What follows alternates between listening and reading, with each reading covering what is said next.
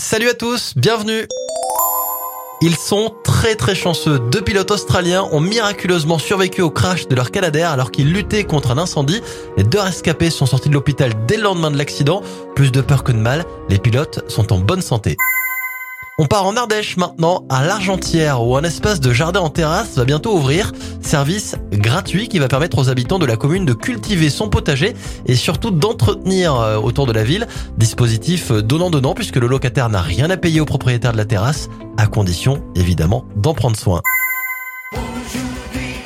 On termine avec une date euh, solidaire et musicale. Le 3 mars prochain sera diffusé sur TF1 le spectacle des Enfoirés. L'occasion de voir à la télé Amel Bent, euh, Jennifer, Zazie, Bruel ou encore Amir.